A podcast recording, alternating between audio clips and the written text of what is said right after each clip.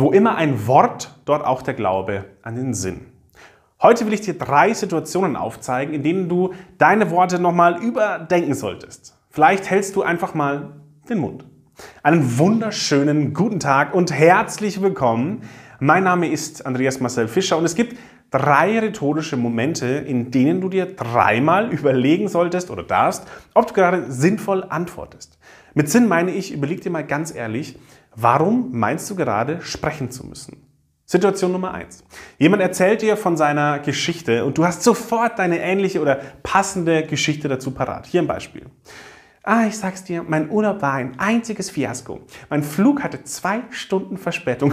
Frag mal, hey, vor vier Jahren hatten wir zehn Stunden Verspätung. Aber das war eigentlich gar nicht das Schlimmste an dem Urlaub und dann erzählst du und schon geht es nur noch um dich. Wenn andere Menschen ihre Geschichte erzählen, dann kann es Sinn machen, dass du deine für dich behältst. Und wie heißt es doch so schön, wer andere klein machen muss, um selber größer zu wirken, wird immer klein bleiben. Von daher mach andere und ihre Geschichten groß. Lass sie im Rampenlicht stehen und nicht dich. Keiner mag es, wenn die eigene Geschichte ganz plötzlich, das eigene Storytelling, durch die von anderen Menschen klein gemacht wird. Weiter geht es mit Nummer zwei. Vor einigen Tagen habe ich auf LinkedIn einen äh, sehr spannenden Post gelesen, die Worte waren so ganz grob ungefähr so gewählt. Hört auf, Menschen einfach grundlos zu kritisieren. Keinen interessiert deine Meinung. Ausrufezeichen. Wenn du mir auf die Füße steigst, dann werde ich dich sehr wohl kritisieren. Ich wünsche mir von dir, ich erwarte eine Verhaltensänderung. Nichts anderes ist ja Kritik. Ich sage dir, was du tun sollst, damit es meinen Wünschen entspricht.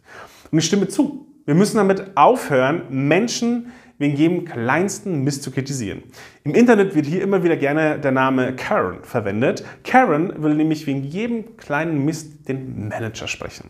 Mein Impuls für dich, überleg dir mal ruhig 10 Sekunden lang, bevor du kritisierst, warum glaube ich, dass jetzt wirklich meine Kritik geäußert werden muss.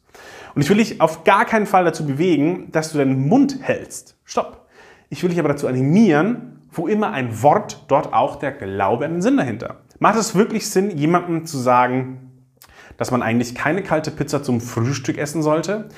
Vor allem dann, wenn wir andere Menschen nicht mögen, stehen wir fast ausschließlich, wir sehen nur noch das, worin wir uns unterscheiden. Kommen wir zu meinem letzten der drei Impulse.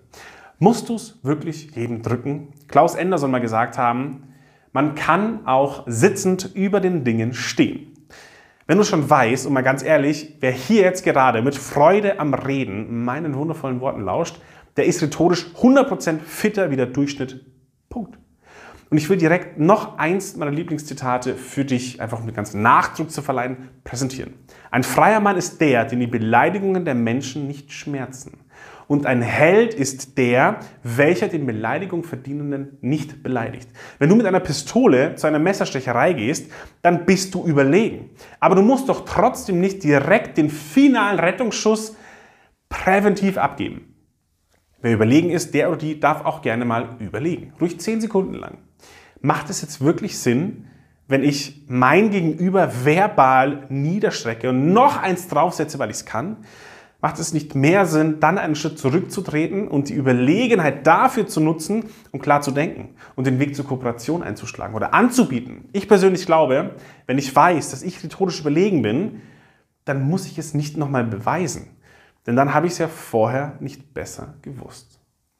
Wann immer du sagst, ja, ich habe rhetorisch wirklich die Herausforderung, dass ich immer gerne nochmal eins draufsetzen muss, dann schreib mir sehr gerne am Podcast freudeamreden.de und wir zwei, wir kommen mal ins Gespräch.